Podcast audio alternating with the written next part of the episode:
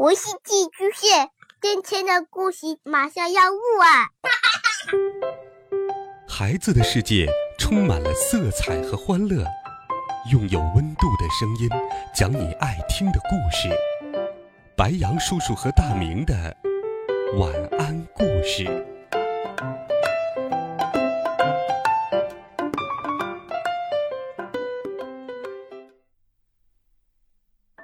小朋友们、同学们，大家好，欢迎收听白羊叔叔讲故事。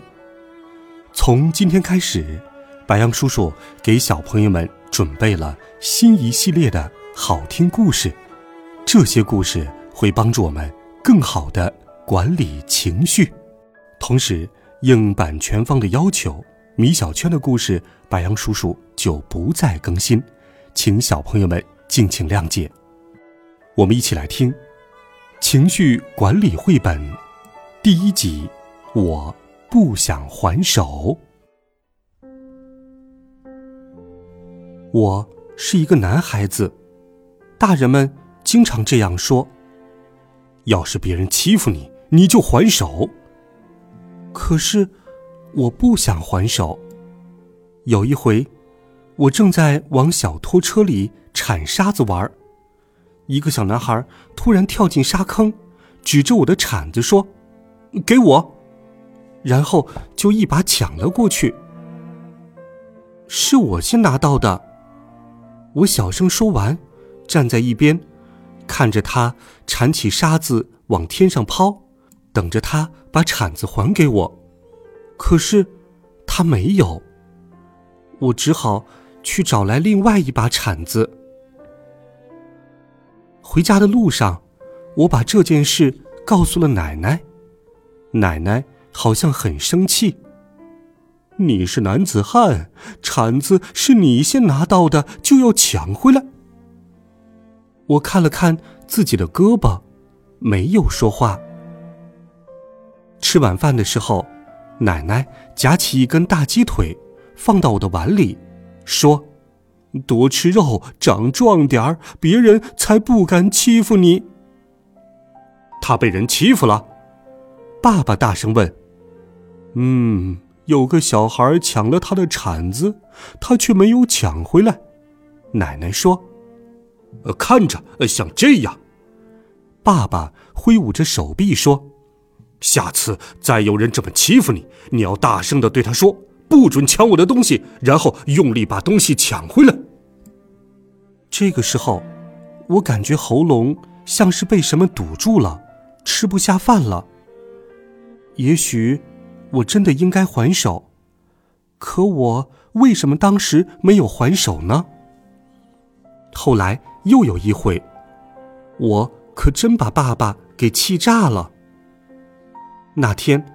我在幼儿园跟小月一起玩积木，小浩忽然跑过来，挤到我们中间，说：“我要跟小月玩。”我站起身，走到小月的另一边，继续跟他玩。小月也没有搭理小浩。小浩很生气，他跑过来想要用力推我，幸好我躲开了。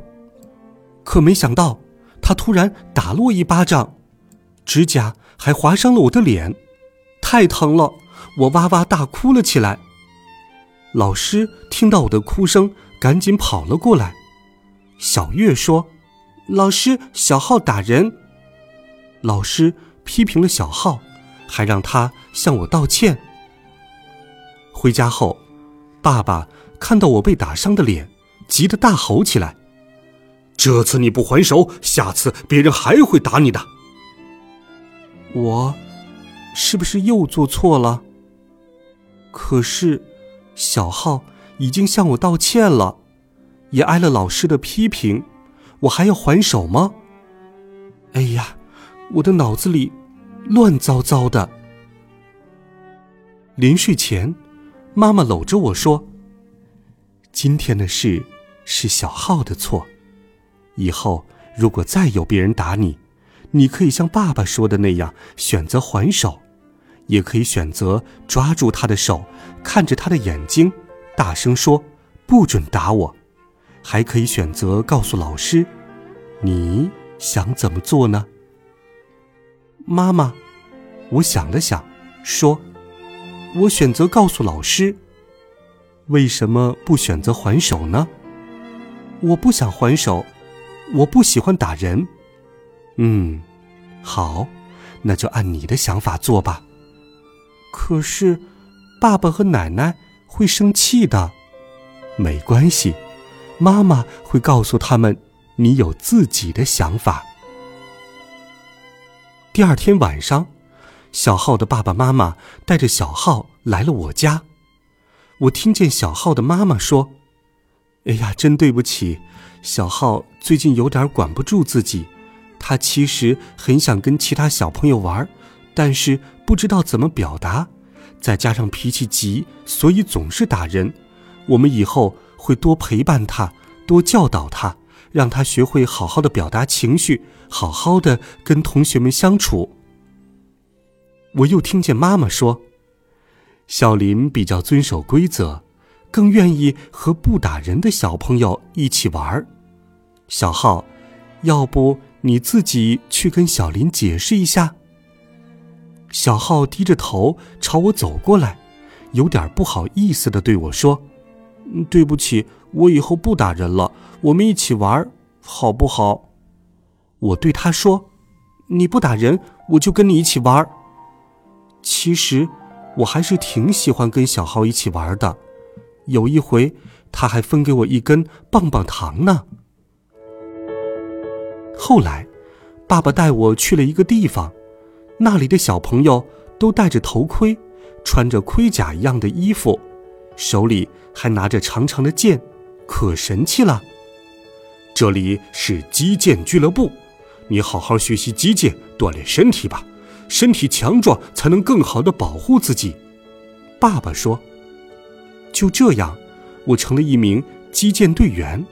到现在，我已经坚持练了三年，还拿过两次俱乐部击剑积分赛的冠军呢。自从我开始练习击剑，大人们。好像再也没为我不还手而感到烦恼，因为再也没有人欺负我了。我有自己的想法，更懂得保护自己。